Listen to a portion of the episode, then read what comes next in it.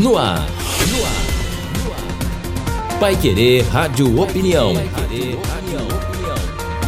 Mais uma realização do jornalismo Pai Querer.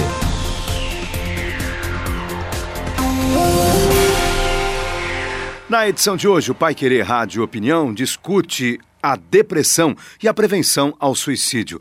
Participam desta edição a psicanalista Estela Berbel, o psiquiatra Marcos Liboni, o voluntário e coordenador de divulgação do CVV Londrina, Centro de Valorização à Vida, Aparecido Beltrani, e o auditor de software, César Azevedo. JB Faria. Vamos começar o nosso Pai Querer Rádio Opinião de hoje apresentando os nossos ilustres convidados. JB, está conosco a psicanalista Estela Berbel. Doutora Estela, bom dia. Bom dia, obrigada pelo convite e a oportunidade de estar colocando um tema tão importante para os ouvintes.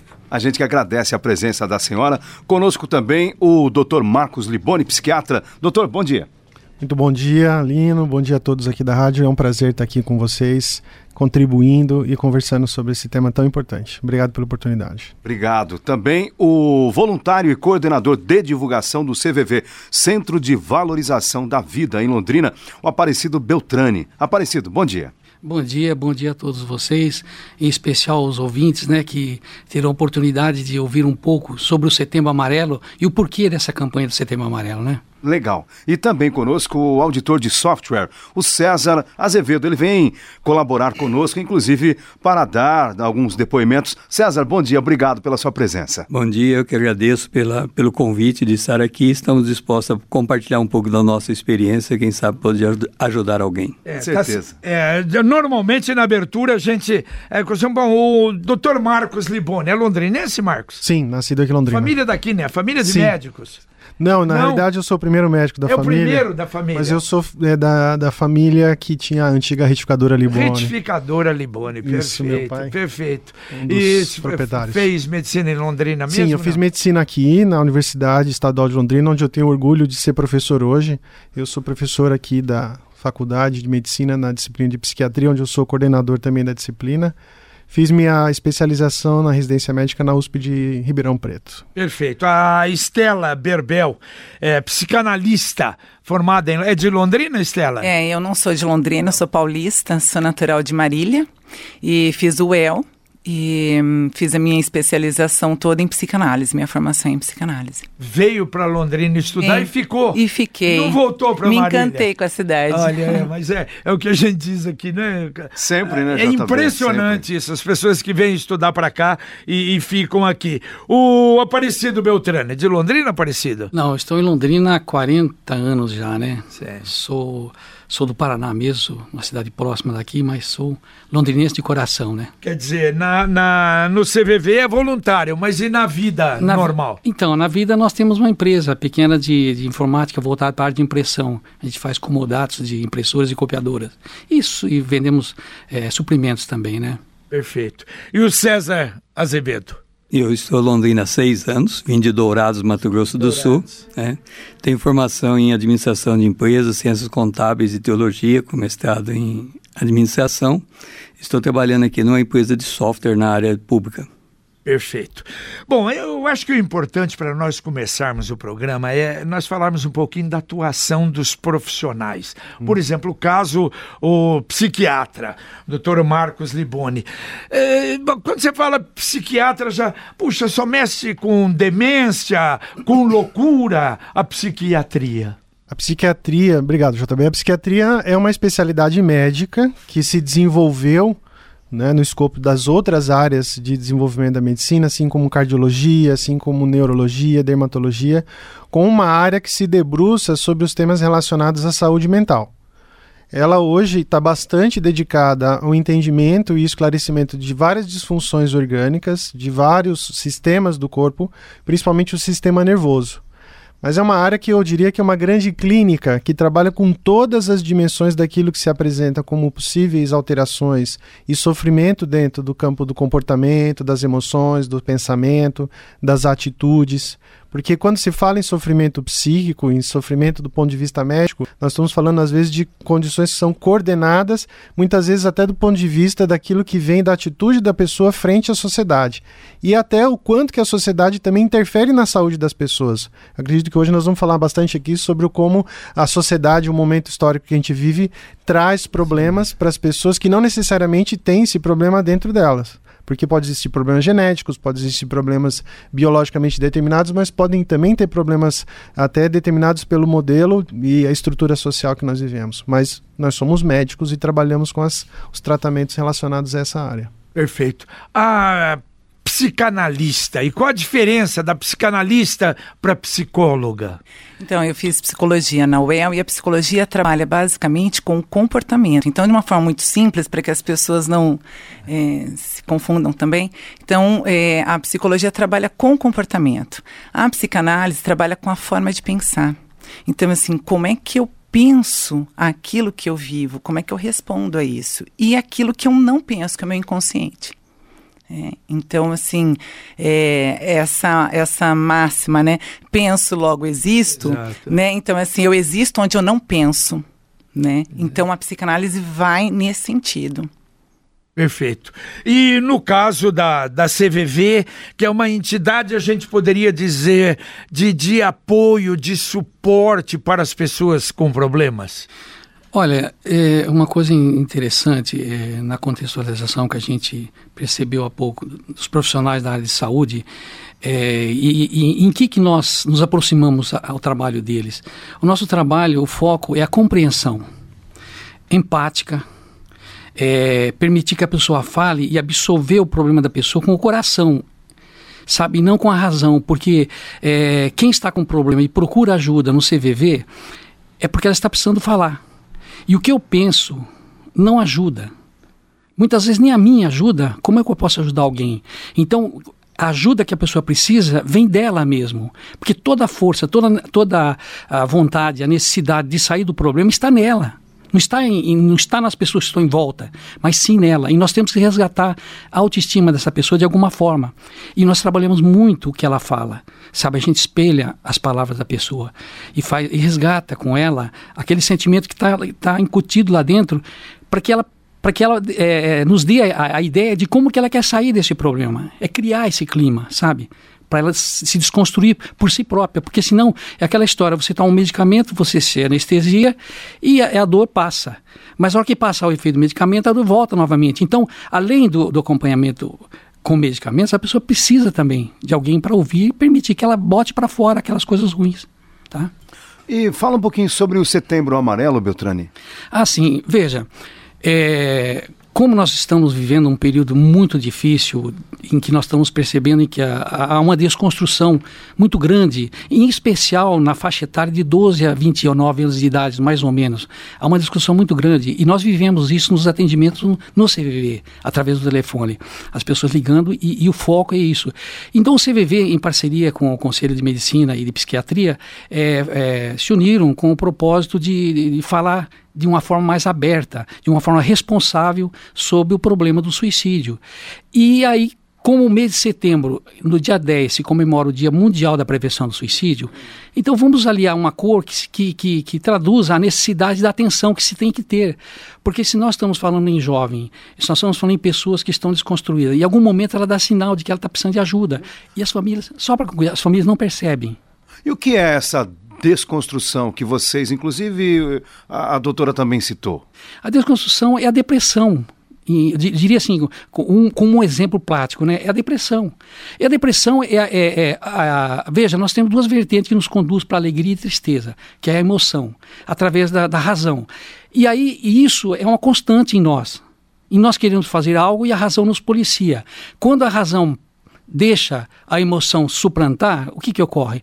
Muito provável vai se instalar algo ruim, que de repente a pessoa acreditou em algo e não deu certo e ela fica decepcionada e se instala dentro dela algo ruim. Se for trabalhado, isso não, não continua no subconsciente dela, mas se não for trabalhado, ela vai vai aumentando, vai, aumentando. vai chegar num nível, num nível realmente isso é, isso é numa forma simplória, né, para que seja mais compreensível. Agora eu acho que seria importante falarmos um pouquinho, então vamos entrar nesse assunto na depressão, uma chamada, né, que seria a doença do, do século, né, de hoje. É, existem os primeiros sinais, sintomas da, da por exemplo, quando chega um paciente lá, ou, ou para você também, quer dizer, existe um, um sintoma, está com começo de depressão? Bom, na realidade, hoje, para vocês terem uma ideia contextualizadamente, a depressão já é a causa, a maior causa de sofrimento para o ser humano. Se você for pegar todas as doenças que podem acometer o ser humano, de qualquer causa, não só de saúde mental, a depressão é que causa mais causa sofrimento. Somos, né, vamos dizer assim, a depressão é uma das é, dez causas que mais causa incapacidade para o trabalho e estamos caminhando para ser a maior causa morte por várias fontes de influência, infelizmente a maior delas o suicídio para o ser humano nos próximos anos. E o, o, o que é o universo da doença, depressão, diferentemente de um quadro clínico de outra ordem, porque se você vai pensar em doenças do ponto de vista geral, seja para a parte, por exemplo, ortopédica, uma dor, ou até para a parte endocrinológica, obesidade, nós falamos em, em, em depressão enquanto uma vivência de sentimentos e emoções, onde o principal deles é a tristeza, que existe, prevalece e domina a forma da pessoa ser e que aparece também de forma diferente em várias faixas etárias, às vezes nas crianças e adolescentes, como agitação, como agressividade, como comportamento é, opositor, evasivo, e que geralmente não é detectado no campo médico, é detectado, tem que ser detectado no campo familiar é. e no campo social, principalmente no campo educacional, nas escolas, né? Então, se você tem uma vivência de tristeza que não está relacionada a uma situação de vida, porque, por exemplo, um luto pode ser vivido como uma depressão que não é doença.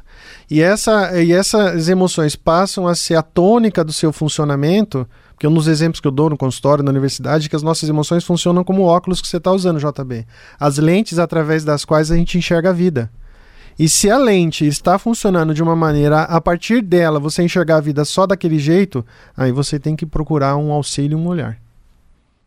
Então, complementando um pouquinho, é, o quadro depressivo também caracteriza algo de um, uma falta de desejo.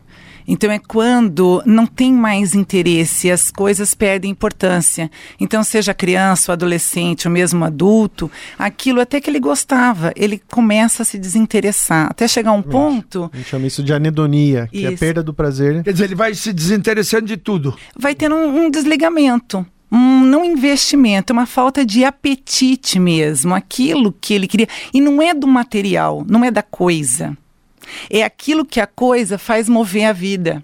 Então, hoje, quando se prega o mais, né? Então, é essa sociedade consumista, então, não só do bem adquirido, como aquilo que você tem que ter para ser, isso faz com que, se eu não consigo, eu começo a desistir, eu começo a me pôr de fora, eu começo a me desinteressar. Então, por N razões, às vezes até por não ser popular na escola. Às vezes até por é, em casa ser menos valorizado. Então, de 100 coisas boas que eu faço, aquela ruim que eu fiz não é, é, não, as outras não compensaram. O que chama é a ruim. O que chama é ruim. E aí isso vai ficando e vai tendo um desinteresse. Então, assim, o que hoje tem acontecido muito é assim a falta da falta. Precisa algo faltar. Porque a gente tem, a gente tem muito né? E não tem um sonho, não tem um interesse, não tem uma projeção. Por isso que a gente, é, a gente às vezes ouve né, casos, mas como é hoje até citar um caso que aconteceu algum tempo aqui em Londrina, mas como é que pode? O cidadão era milionário, era numa situação fantástica e, e de repente comete um suicídio. Porque não tem sentido. É, não aqui adianta. eu posso entrar com uma. César, perfeito. Estão falando aqui de fontes de problemas internos e externos e da desconstrução no período da infância, né? 19 a 12 aos 19 anos. No, a primeira vez que eu vi o suicídio como uma solução definitiva para o que eu estava passando foi nesse período dos 12 aos 19 anos. Então foi uma desconstrução interior que eu produzi em mim mesmo ao longo do tempo, que tornou o suicídio como solução final. Mas tinha motivo? Tinha, é, o, motivo, o que gerou foi uma. É, a Bíblia, é, o salmista diz assim: um abismo chamou outro abismo. E eu primeiro fiquei com raiva de um de, um, de uma pessoa na igreja que não deixava a criança passar o ofertório. Depois eu fiquei com raiva do bispo na igreja, eh, na missa, que mandou uma, criança, uma mãe sair com a criança porque chorava. Depois eu fiquei com raiva do meu, porque obrigava eu sair com minha irmã. Aí, por fim, eu fiquei com raiva de mim mesmo. E quando eu fiquei com raiva de mim mesmo, eu entendia que o suicídio era uma forma de eu, expressar uma vingança por tudo que acontecia sobre mim. Eu até sinalizei a data. Quando eu terminar a faculdade, entrego o diploma e tiro minha vida. A minha conversão a Cristo Jesus se deu nesse intervalo antes de eu entrar na faculdade. Aí o suicídio deixou de ser uma opção. Só que depois, quando eu entrei na minha vida profissional, aos 23 anos, 24, eu tive uma empresa e a pressão da empresa me levou de novo a ver o suicídio como uma solução. As dívidas eram tão grandes que eu não conseguia lidar com elas. E o meu pai, na época, ele tinha uma, uma posição na sociedade que ele não podia ter nada protestado no nome dele, senão ele criava um, um problema em cadeia em várias cooperativas que ele administrava. Então ele não podia ter protesto. E nessa pressão eu de novo vi o suicídio como solução. Na, na, isso significa que a identidade religiosa não é uma proteção suficiente. Nós temos que ter mecanismos interiores para que a gente possa lidar com isso. E eu aprendi a desenvolver esses mecanismos nessas situações. Tá certo. Agora, Pode ser, não pode? Por exemplo, o doutor falou hoje de manhã, me ligou no Jornal da Manhã, mandou um WhatsApp no Jornal da Manhã, me lembra até o nome, o Gilson, que ele até disse o seguinte: ele perdeu, ele, ele, ele, ele, ele se afastou da vida, mas ele perdeu a esposa há dois anos e meio atrás. Sim. Então, na verdade, como o senhor falou, essa aí não é uma doença, né? É um fato que aconteceu na vida dele, não é? E hoje o mundo que nós estamos vivendo nos leva muitas vezes, JB, a infelizmente a pensar a vida a partir muito dos parâmetros externos que são impostos, entre aspas, ou colocados pela sociedade, no qual nós, inevitavelmente, porque nós temos uma consciência ancestral de grupo, nós desejamos pertencer, porque pertencer lá milênios atrás era você fazer parte do grupo que te garantiria a vida, e hoje, naturalmente, a gente vai para onde a gente se sente, né? É, vamos dizer assim, parte integrante. Mas é importante a gente frisar que não são as, todas as condições de sofrimento que são necessariamente doenças. Não são todas as condições de sofrimento que são necessariamente condições que têm que ser exterminadas. E aí, se a gente vai para um lado muito complexo, que é, no meu ponto de vista, uma das grandes gênesis do sofrimento que a gente vê hoje com tantas crianças e jovens pensando em suicídio, etc., é que muitas vezes o modelo que nós estamos vivendo social de educação, ele está fazendo com que as nossas crianças sofram demais. Porque, além de tudo, muitas vezes a gente quer que elas não sofram. É muita pressão? Ou não deixar elas sofrer ou muita proteção, verdade. Ah, é exato né? aquela. Então, é quando os pais acham que vão compensar a perda deles no filho. Então, aquilo que eu não passei, né, enquanto é, ter coisas, é, desfrutar de uma viagem, meus filhos vão passar, eles vão ser sempre felizes. O que eu não fui, eles podem ser. Então, pode estar associado também a isso, né? Ah, veja, hoje a criança nasce e ela já, já tem tudo pronto. Né, onde vai estudar, o que vai fazer. Ela... São tempos atrás que os nossos filhos eles estão condenados a serem homens e mulheres bem-sucedidos. Exato. E ai de quem não for, porque vira uma vergonha isso, né? Como que você vai sujar o nome do pai? Né? Como é que você vai. Então. Como você não passou no vestibular? Como você não passou, como você não agora, passou nesse curso. Agora, como disse o César, esse é um problema que eu fico imaginando. A gente que tem responsabilidade, não é? E eu digo responsabilidade que no final do mês você tem compromissos lá com funcionários. Com... De repente chega num momento como esse. Qual é a saída? Uhum. Quer dizer, não é? De dificuldade. É um problema bastante sério também, não é? Eu já também uma coisa importante importante também que eu acho oportuno nós comentarmos. Veja, ninguém quer morrer, ninguém quer se matar. Uhum. Tá? Ninguém quer se matar. Então, um dos focos que a gente tem que tratar e a gente tem que observar é o problema da autoestima. As uhum. pessoas que eu falo muito sobre isso quando sou convidado para falar sobre esse assunto de prevenção e autoestima, as pessoas é, constroem para si projetos e quando isso não acontece, ela se desconstrói chega ao ponto de pensar em se matar. Mas isso é algo que, que vai se acumulando. Não é eu acordo hoje, ó, não deu certo, não ganhei na Mega Sena, eu vou me matar. Não acontece assim. Mas a autoestima, ela tem que ser trabalhada. Esse é um ponto chave Quando você conversa com alguém que está precisando de ajuda, você tem que resgatar, tentar resgatar, resgatar a autoestima dessa pessoa, fazer ela perceber o quanto a vida é importante e o quanto ela deve continuar vivendo e o porquê que ela deve continuar vivendo. Outro aspecto que a gente tem que levar em conta é que a vida, nós passamos por experiências existenciais que muitas vezes é muito acima da nossa capacidade de suportá-la e, e, essa, e, elas, e elas acontecem intempestivamente. Nós encontramos, por exemplo, um, um homem de referência que é o apóstolo Paulo, o, o grande apóstolo, ele escreveu algo do tipo: é, na Ásia nos sobreveio tentação muito acima das nossas forças, ao ponto de desesperarmos até da própria vida.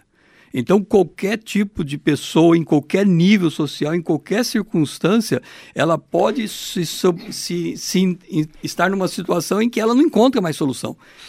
Agora, uma outra coisa que foi citada aí é, por cima de é, procurar, por exemplo, movimentos, religião, na fé. Ontem me ligou a dona Deolinda e ela fez questão, olha, seu JB, eu queria dar um falar de, do meu caso. Ela mora no conjunto Mr. Thomas. Ela disse que sofreu cerca de 30 anos de depressão, uma situação uhum. terrível. Médicos não tinha remédio, não conseguia. E ela recuperou recuperou-se através da fé, através de uma entrega total, quer dizer, baseada na, na religião, nem sei qual é, mas desses movimentos, isso ajuda, ajuda uma pessoa numa situação como esta? Sim, a gente vê que, historicamente, um dos grandes fatores que tem colaborado hoje para eu vou estender mais um pouco, né, o que ele disse sobre a questão existencial, né, que é uma questão filosófica sobre a gente se pensar e pensar o mundo, é que nós, como seres que nos desenvolvemos a partir de milhares de anos de construção da nossa complexidade emocional, que necessariamente traz consigo a questão da, da dimensão social. E do, desse, né, nesse olhar, a questão é, espiritual e religiosa tem um papel muito grande, que hoje, de certo modo, está um pouco desconstruída. Porque eu tenho um olhar, né, particularmente, que muitas vezes, é, não estou criticando A, B ou C, mas às vezes existem alguns conflitos de interesses é, de todos os grupos, que eu, eu, eu falo assim, hoje a humanidade ela está praticamente como uma condição de um ser dependente químico. Nós somos dependentes hoje de poder, de prazer, de dinheiro, de matéria, de consumo. Aonde, né, eu também falo isso até muito para os pacientes, para as pessoas, nós vivemos hoje um descentramento que é fora do nosso centro. E quando a gente pensa em religiosidade e espiritualidade, é aquilo que deveria nos fazer retornar para o nosso centro, para aquilo que vem de dentro. E se você está fora do seu centro, você está muito vulnerável, muitas vezes vazio. E aí a pessoa, quando se encontra, encontra num meio adequado, sem dúvida nenhuma, ela vai ter um amparo necessário para ela conseguir suplantar as dificuldades que muitas vezes não são nem dela, são da história familiar, são de outras questões que vêm colaborando para isso. Eu queria tentar alinhavar um pouquinho os dois lados, né? Então, o vazio, uhum. que muitas vezes é importante, porque quando a gente está cheio, isso é a depressão, né? Porque daí falta esse espaço para desejar. Então, quando ela encontra um auxílio na igreja para a saída para a depressão, é porque ela viu ali um sentido para a vida dela. Porque a vida em si não tem sentido. Então as pessoas chegam para o consultório... A vida é o sentido. É, a vida... a vida por si só. Mas o que fazer com isso é que depende de cada um. Né? A gente tem que buscar um sentido para a própria existência, porque do mais, qual é o sentido? Né? Para cada um é de um jeito. Então, é, veja, hoje a apologia de que eu me mato de trabalhar, de que você vai ver o que é crescer. Então, hoje, desde muito cedo, a criança se depara com condições horrorosas do que seja viver. Então, ela está mesmo sem ferramentas, para lidar com a vida. Porque os pais dão uma condição que ela, se não passar no vestibular, ou se não for um bom aluno, um bom profissional, não vai ter. Então a promessa, a nota promissória, está muito michuruca.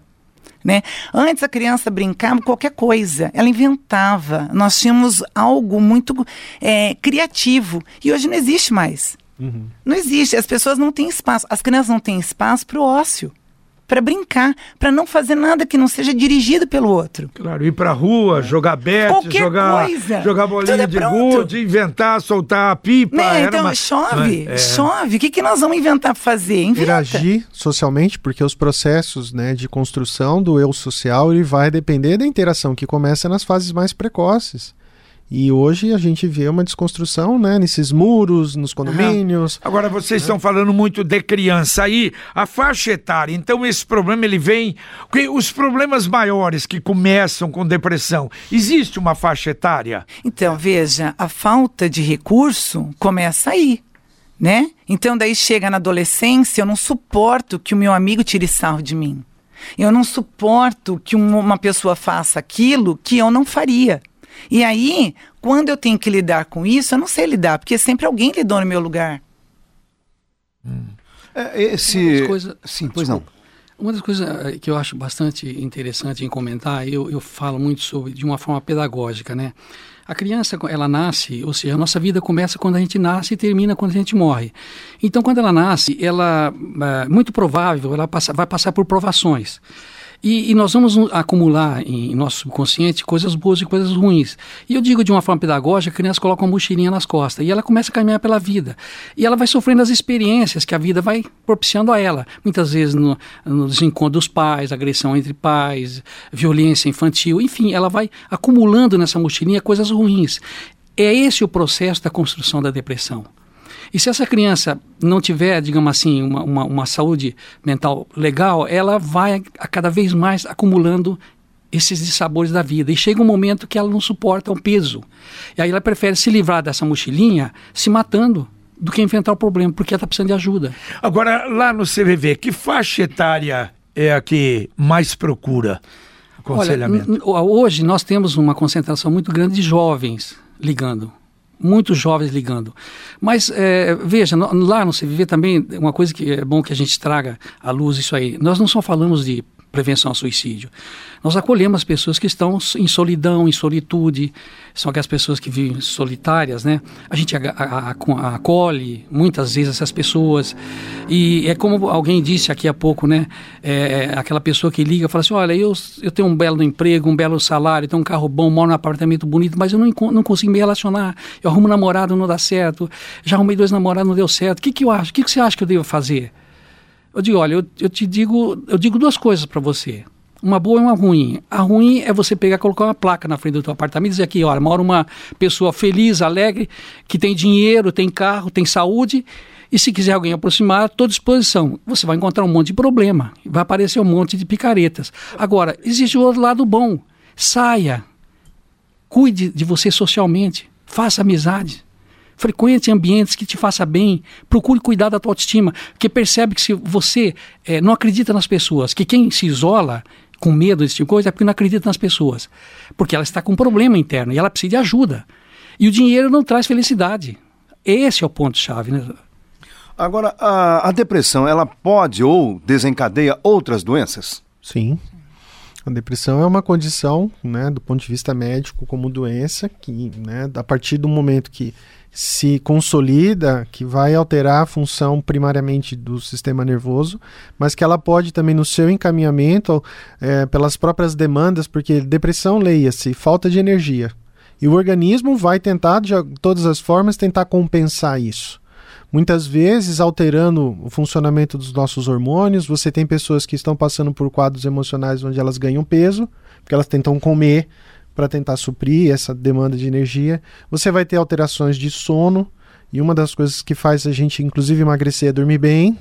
Não é dormir muito, mas é dormir adequadamente.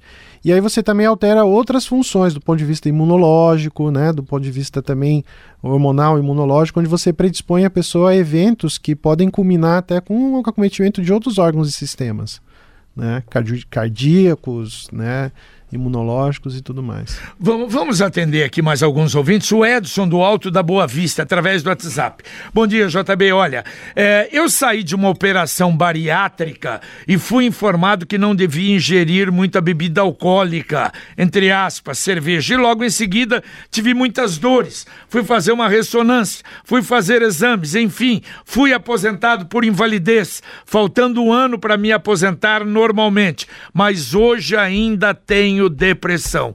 Não posso ficar sozinho em casa, começo a chorar, ligar para os meus irmãos ou amigos, sendo muitas vezes eles não entendem o que está se passando. Então, na minha opinião, para não acontecer a depressão, a gente tem que fazer, e eu optei pelo um orquidário que eu tenho na minha casa. Optei por uma ou duas vezes por semana ir com amigos pescar em um pesque pague, o resto da semana fazendo algo como como, sei lá, é, limpar a, não é, as coisas ruins, diz aqui, ué, ele é obeso e diabético. Sim.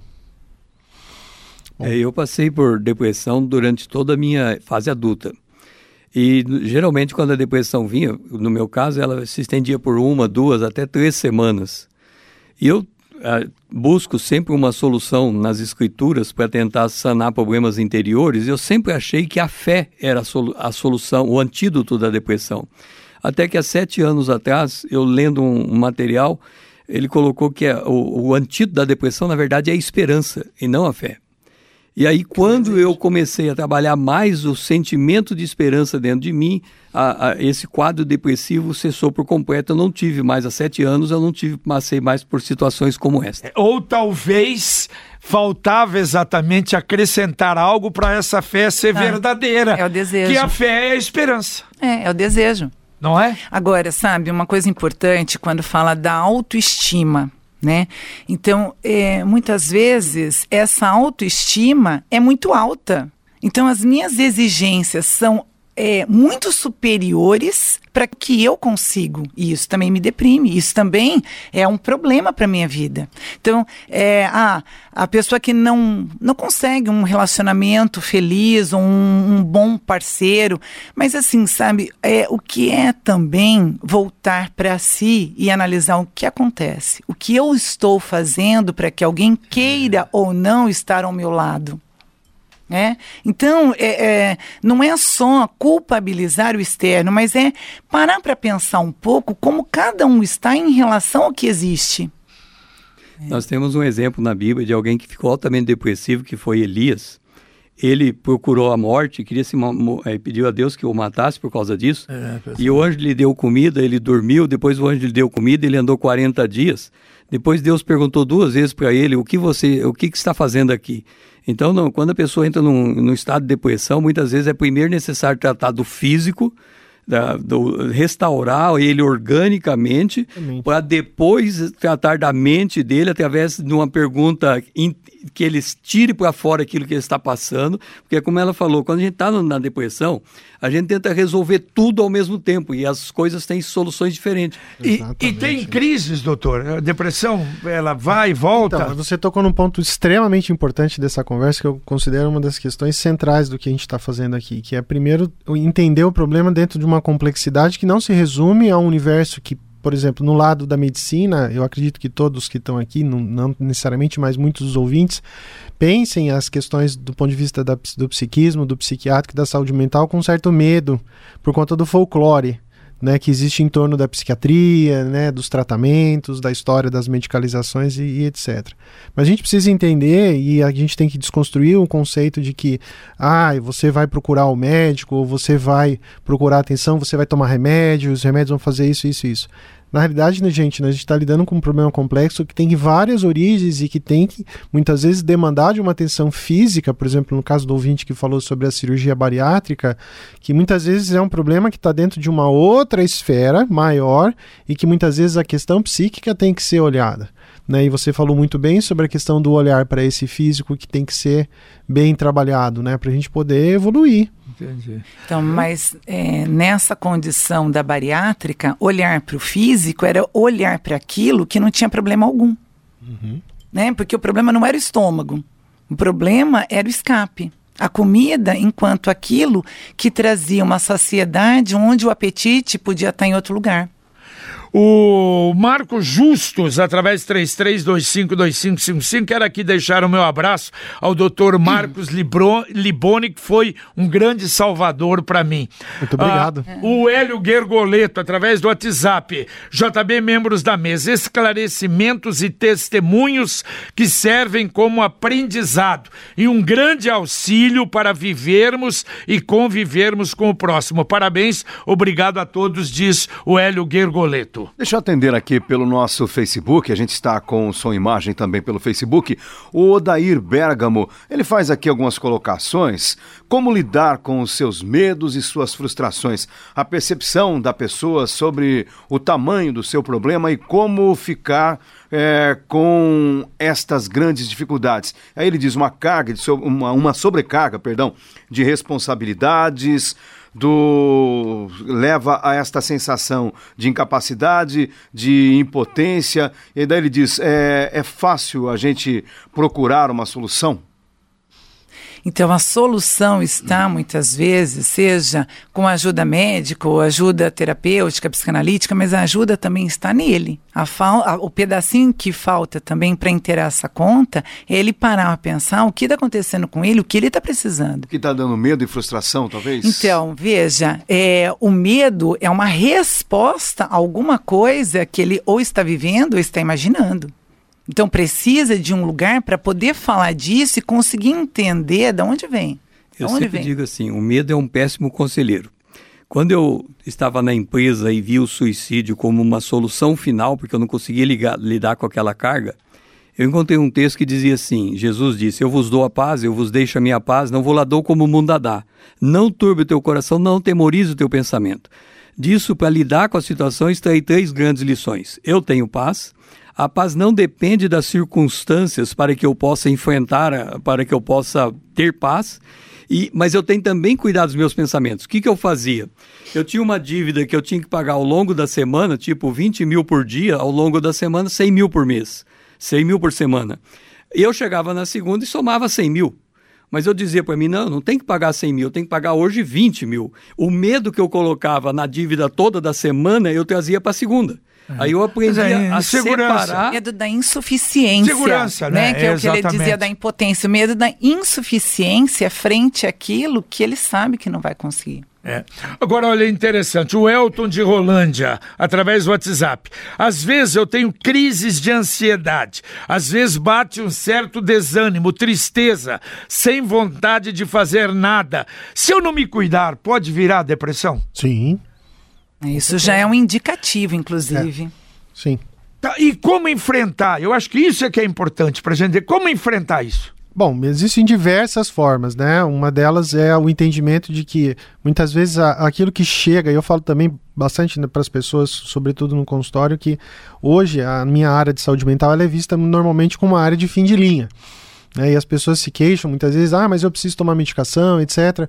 Eu falo, olha, muitas vezes, e até por, né, porque eu estou aqui também para isso, para informar as pessoas que é, ir ao psiquiatra para ter que tomar remédio, muitas vezes é como se você fosse ao cardiologista, ao invés de fazer o seu check-up, você chegasse infartado.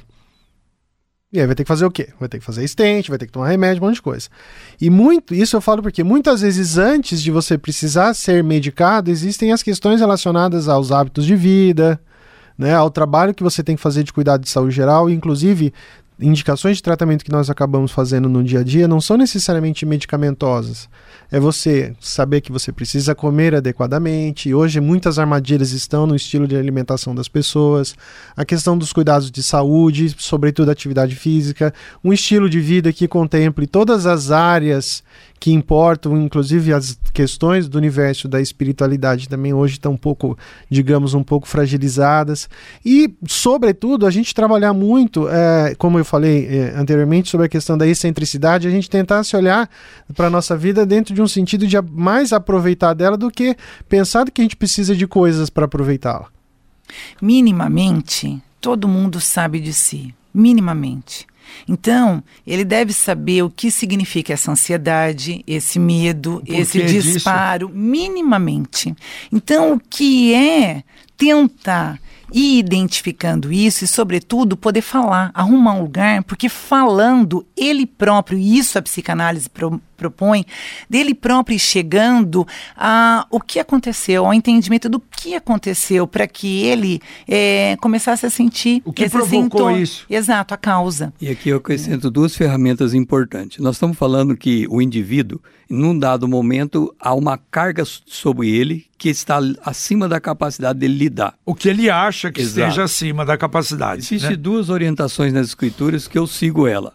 A primeira diz assim: Não seja como o cavalo nem como a mula que precisa de freio, para que não se atire diante de si. Ou seja, nós temos que abordar a vida com bom senso, entender o que está passando e para onde vamos. Mas existe outro momento em que a Bíblia diz assim: confia no Senhor de todo o teu coração e não te estribes no teu próprio entendimento. Significa que há a situação que eu entendo que eu estou passando e há a situação que eu absolutamente não entendo. Na que eu entendo, eu vou agir por bom senso. Na que eu não entendo, eu tenho que cruzar confiando em Deus que me dará o escape. Eu Perfeito. Gostei. Agora, o, o, difícil é o seguinte, e, e, eu vi já alguns casos de pessoas, de amigas, mas eu, eu, eu, não consigo detectar isso, porque eu tenho tudo, eu tenho uma família maravilhosa, eu tenho. E de repente eu estou nessa situação. Então, é, é, a gente tem que frisar assim, ó, que o ter tudo não é ter tudo. Né? Então, assim, ah, eu tenho tudo. O que, que você não, tem quando tem essas coisas? Material. Não, é, mas mesmo é. que tenha uma família maravilhosa, que tenha filhos saudáveis, que tenha a própria saúde, mas aquilo que ela mais deseja, ela não tem. Não tem. Não tem com isso a alegria de estar com eles, por exemplo. Não tem com isso a tranquilidade de curtir momentos. Hum. E isso nos falta. As pessoas hoje não sabem mais estar juntas para nada. É o tempo todo bélico na discussão, né? Então isso, é, no, é, qual é o sinônimo de ter tudo? O que significa ter tudo? Olha, olha que coisa, que coisa interessante. Eu já indo para o outro lado, o lado positivo, né? Que uma das coisas que na minha vida eu tenho feito, por exemplo, sábado, com raríssimas exceções, e hoje é uma delas, porque nós temos aí o encontro dos 50 anos de formatura da, da Faculdade de Direito aqui, da Faculdade de Direito em Londrina, de rever os amigos, mas é a reunião com a família no sábado. Então suspendo tudo para essa que é esse momento que você está falando. Uhum. Prioridade absoluta. Que é um momento de alegria, mais. não é? Uhum. Eu acho que é isso que Sim. a gente precisa ter, não é? E essa questão Coisa... da paz é, que ela estava dizendo, no, no grego e no hebraico tem duas palavras para paz. Shalom é, significa verdade. ausência de guerra, isso no hebraico, e no grego eirene, que significa tranquilidade de coração. Muitas vezes nós queremos a paz externa, ausência de conflito, mas nós temos também aprender a ter paz interna, ou seja, a paz que me permite ter essa paz no meio do conflito. E é a verdade. paz é uma condição para lidar com o conflito. Aparecido. JB, eu gostaria de pontuar algo. O assunto aqui é palpitante e ele, ele se estende e teria muitas falas pra, sobre isso, porque realmente se faz necessário falar. Mas uma coisa que é muito importante que a gente traga é, nesta oportunidade e, e, e, através da tua, da tua emissora aqui, isso é muito importante que a gente leve essa mensagem.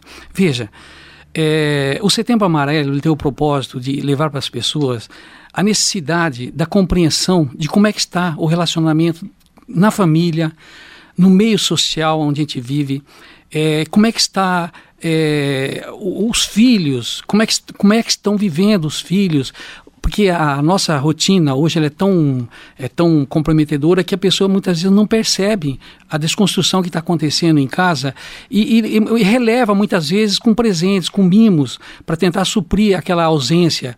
Então, o, o, o CVV, através do Setembro Amarelo, nessa parceria, ela, é, a ideia é que nós trabalhemos é, que sejamos agentes multiplicadores dessa informação, sabe? É, é impossível, é impossível que a ajuda profissional ou do CVV é, chegue a todos que precisam. Então, se nós pudermos falar com mais pessoas para que que adquira alguma informação e repasse essas informações. E esse é o ponto-chave da campanha de Setembro Amarelo. A gente falar sobre depressão, sobre ajuda, realmente é muito importante e se faz necessário fazer isso. Mas o ponto-chave é, é nós propagarmos a ideia de que ajuda está em todos nós. Vamos acompanhar aqueles que estão próximos da gente, vamos observar como é que estão vivendo as mudanças de hábitos que, que chama atenção, que acende aquela luzinha amarela, que é o símbolo do, do, do setembro amarelo. Então, é, é, é, esse é o propósito da campanha, falar e tratar de uma forma responsável e não deixar de lado. Nós né? estamos falando aqui de prevenção e nós estamos falando de desconstrução. A minha esposa sempre atuou na área de ensino.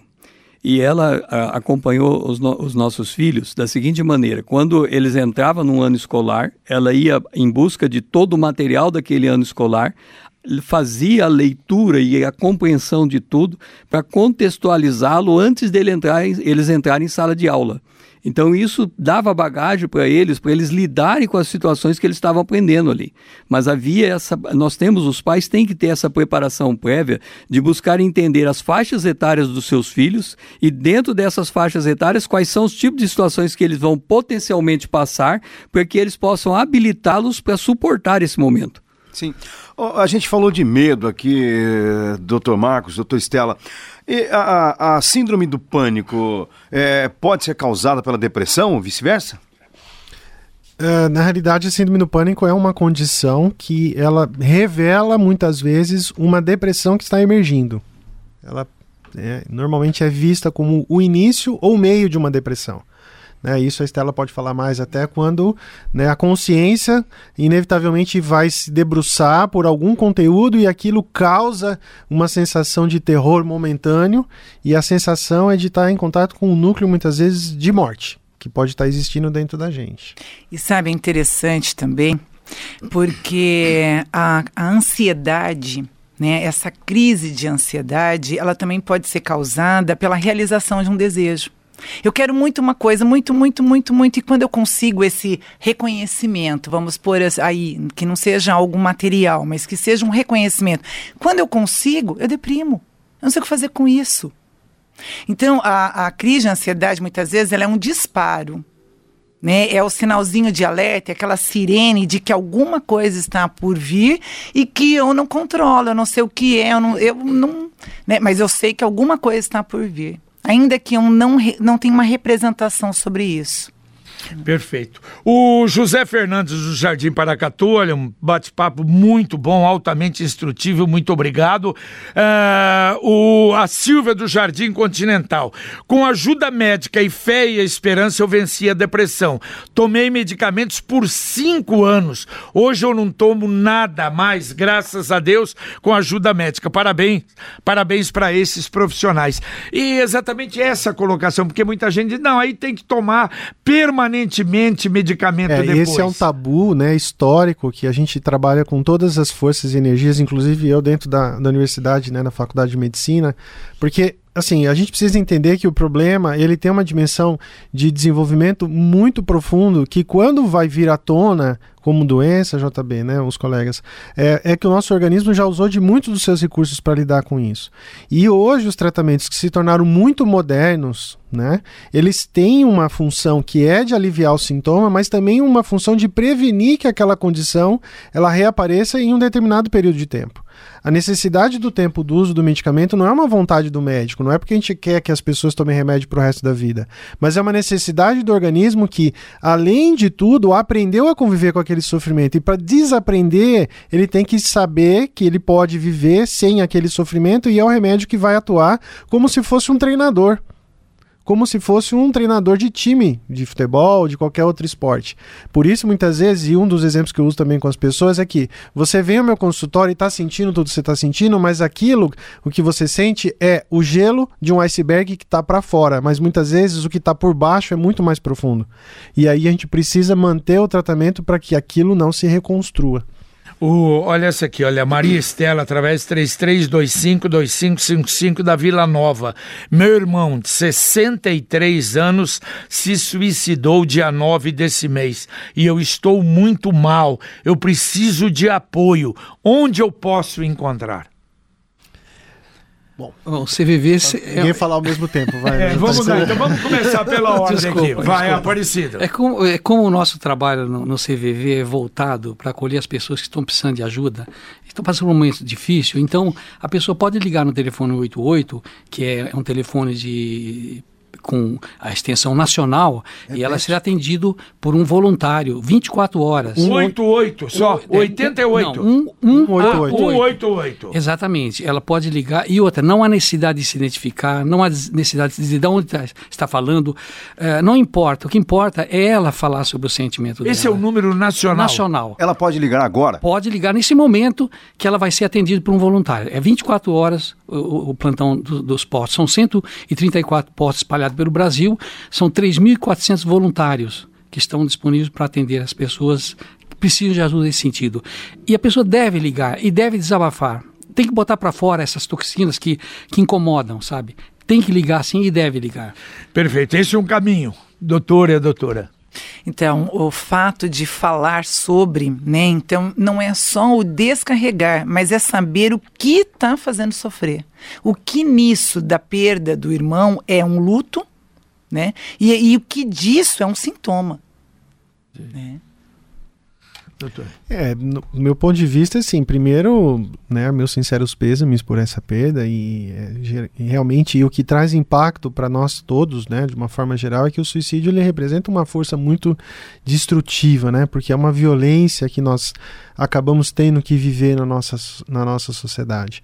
Mas é um momento que, assim, a gente não pode é, tirar o peso né, do, do sofrimento para ela e para outras pessoas de que essa perda representa um luto. Né? A gente está para colher, não se trata necessariamente de um momento de uma situação de doença, de que isso precise, né, se de repente alguma situação física, corporal possa estar tá colaborando para isso, acho que pode procurar atendimento, seja em UBS, seja nos outros meios né, de atendimento de saúde, para dar uma avaliada, ver o que pode ser feito, mas essa é o que foi colocado aqui, principalmente pelo pessoal do CVV, é muito bem-vindo. O, o Rodrigo do Semiramis, ele diz, eu sofri através 3325 2555, sofri muito.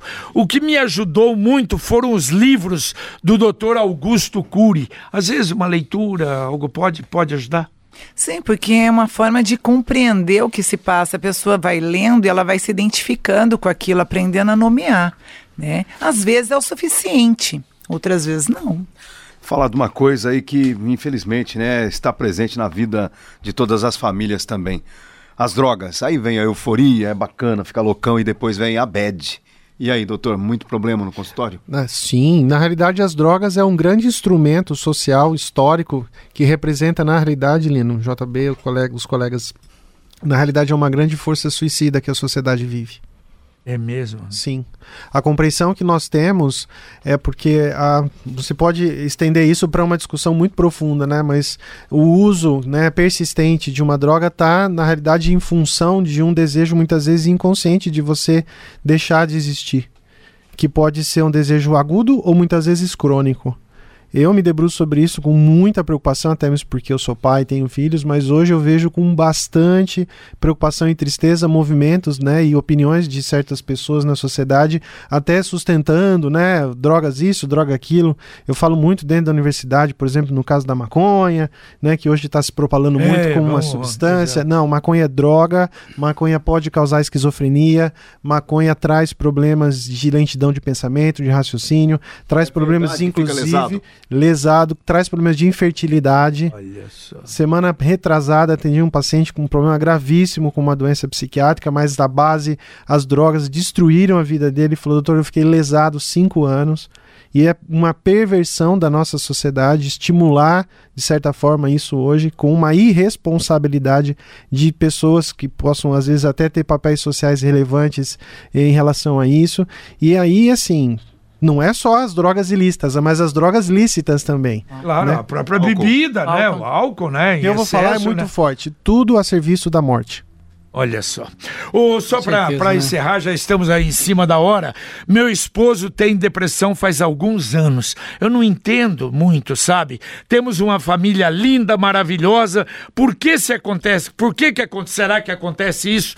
É, mesmo tendo apoio, se ele ficar sem remédio, diz que a cabeça ferve. Muitas vezes a condição da pessoa, inevitavelmente, aí um outro, uma outra reflexão que eu trago para as pessoas é o seguinte: se nós formos, inclusive a colega aqui, né, a, a, a, a Estela vai, pode falar, é, que o, os problemas psíquicos eles se originam em muita tenra idade. E o organismo vai ao longo de muitos anos tentando dar a sua condição para conseguir trabalhar com isso, mas às vezes, quando se faz necessário o tratamento, o tratamento é como um tratamento crônico, como outras áreas. As pessoas têm uma ideia, e aqui os caros ouvintes não se, é, se sintam mal muitas vezes de ter que tomar uma medicação uh, por longo tempo, porque se você tiver que tomar um remédio para pressão alta, você não vai ter essa mesma reflexão. Você vai ter que tomar um remédio para diabetes, muitas vezes vai ter que tomar um remédio para o resto da vida. E se um remédio, eu tenho pacientes no meu consultório que já estão tomando antidepressivo há 15 anos e estão muito bem, obrigado. E por quê? Porque o remédio se faz necessário e faz uma função que o organismo já não consegue mais fazer sozinho. É essa a reflexão que a gente tem. Perfeito. O Rafael do Bela Vista, vocês já estão me ajudando só de ouvir esse programa. A gente, claro, é Obrigado. bom que chegou aí, é isso, essa é a nossa intenção. Mas já estamos aí em cima da hora, passa muito rápido. César Azevedo, muito obrigado pela presença aqui, viu? Muito agradecido. Eu agradeço pela oportunidade que cada um possa trazer uma palavra de esperança ao coração diante de um quadro depressivo ele possa é, achar meios na, na palavra de Deus para que ele possa por meio da fé e da esperança, equacionar a sua situação. Tá certo. Aparecido Beltrame, muito obrigado. E, bom, para o ouvir, para Londrina, ouvir, qual é o telefone em Londrina? Fala um pouquinho para alguém que queira, por exemplo, ligar Sim. agora para o CVV. Tudo bem. Veja, se alguém quiser fazer contato conosco para é, uma eventual palestra ou então para conversar sobre determinados assuntos, ele pode mandar para o e-mail londrina.cvv.org.br. Tá? Agora, para ele precisa é, uma ajuda, ele deve ligar através do 188. Aqui é esse 188 mesmo. Isso, exatamente. E o, esse outro é o nosso, nosso contato. É, pessoas que quiserem participar do curso de voluntário. Dia 6 agora nós vamos ter um curso né, de voluntários, novos voluntários. Ele pode entrar, fazer a inscrição através desse e-mail né, e falar. E eu gostaria de agradecer a oportunidade de estar aqui e falar com vocês num programa tão importante como o teu, com a quantidade de ouvintes que eu tenho certeza que está ouvindo, porque eu, eu recebi alguns e-mails de amigos falando que sabia que eu vinha aqui, né? Então são pessoas pessoas que, que assistem, claro, ouvem o programa de vocês. Então é muito importante que é, essas palavras que foram proferidas aqui surta o efeito que se faz necessário, né? Que nós é, cuidemos de nós e da nossa família e das pessoas estão próximas, para que a gente não tenha nenhuma surpresa desagradável, não é verdade? Perfeito. E, ah, pois não, pode Não, não eu fico grato pelo convite. Valeu. Estela Berbel, muito obrigado pela presença, Estela. Foi muito eu bom tê-la aqui. Eu que agradeço e espero que de alguma forma a gente tenha conseguido atingir os ouvintes para que eles pensem e reflitam um pouco a respeito dos próprios sentimentos. Perfeito. Doutor Marcos Liboni, muito obrigado hein, pela eu, presença. Eu que agradeço a oportunidade, né, e tenho comigo, né, de da gente poder cada vez mais fazer o que está ao nosso alcance, às vezes até mais, para a gente fazer crescer, né, o alcance desse entendimento e de tudo que pode levar as pessoas ao alívio do seu sofrimento, né. Meus parabéns a todos vocês pela iniciativa e que continuem abençoados para todo sempre. Muito obrigado. Valeu, Linão. Você acompanhou a reapresentação do Pai Querer Rádio Opinião, hoje discutindo a depressão e a prevenção ao suicídio. Continue na Pai Querer. Pai Querer.